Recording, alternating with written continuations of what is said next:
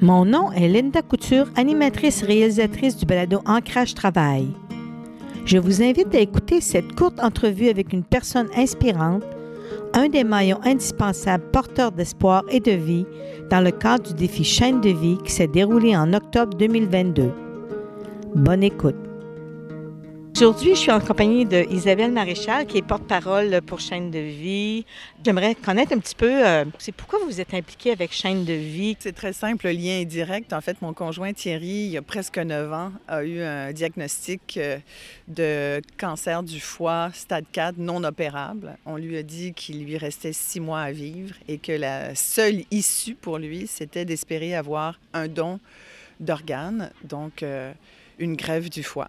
Et on a été extrêmement privilégiés parce que on a attendu finalement euh, relativement peu de temps comparativement à d'autres.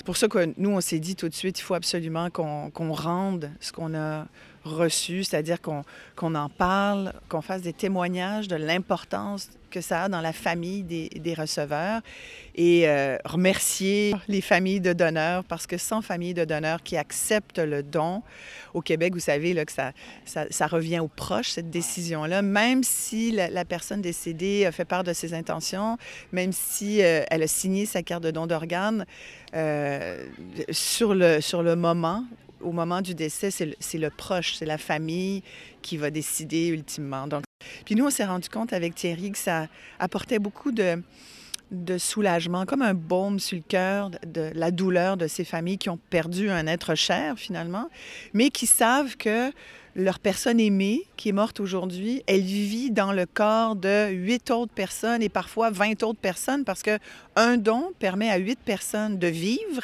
et à 20 autres personnes d'être en meilleure santé. Quand on parle de grève de tissu, par exemple, ça améliore la vie, la qualité de vie de gens qui en ont besoin. Donc, c'est pour nous, c'est une œuvre euh, fondamentale. Moi, j'ai signé ma carte avant même de savoir qu'on allait être une famille de receveurs. Et pourquoi chaîne de vie? Bien, chaîne de vie, c'est un... Moi, je crois beaucoup à l'éducation. Je pense que tout part par l'éducation. La santé, ça... avant tout, si...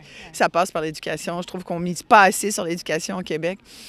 Euh, et, et, et, chaîne de vie, c'est ça. C'est de donner à des jeunes de 15 à 17 ans euh, au secondaire le pouvoir de ramener le sujet, la discussion à la maison, d'en parler avec la famille, puis de dire hey, qu'est-ce, qu'on en pense, nous, de, de casser les tabous qu'il peut y avoir encore autour de ça. Puis j'ai pas besoin de vous les nommer, tout le monde a des tabous.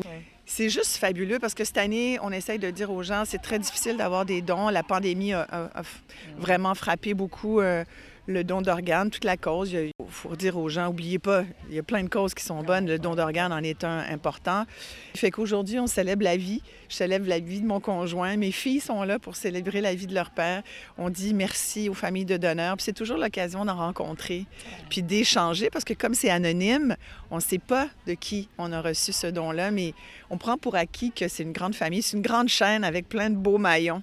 Ouais. Tout le monde se tient, ouais. comme des compagnons de cordée. Ouais. Et euh, Lucie, qui est une alpiniste, euh, a rameuté toute sa gang d'alpinistes. C'est pour ça qu'on dit qu'on grimpe pour la vie, même si le Mont-Royal, c'est pas très haut, mais quand même. c'est symbolique. Exactement, symbolique. voilà.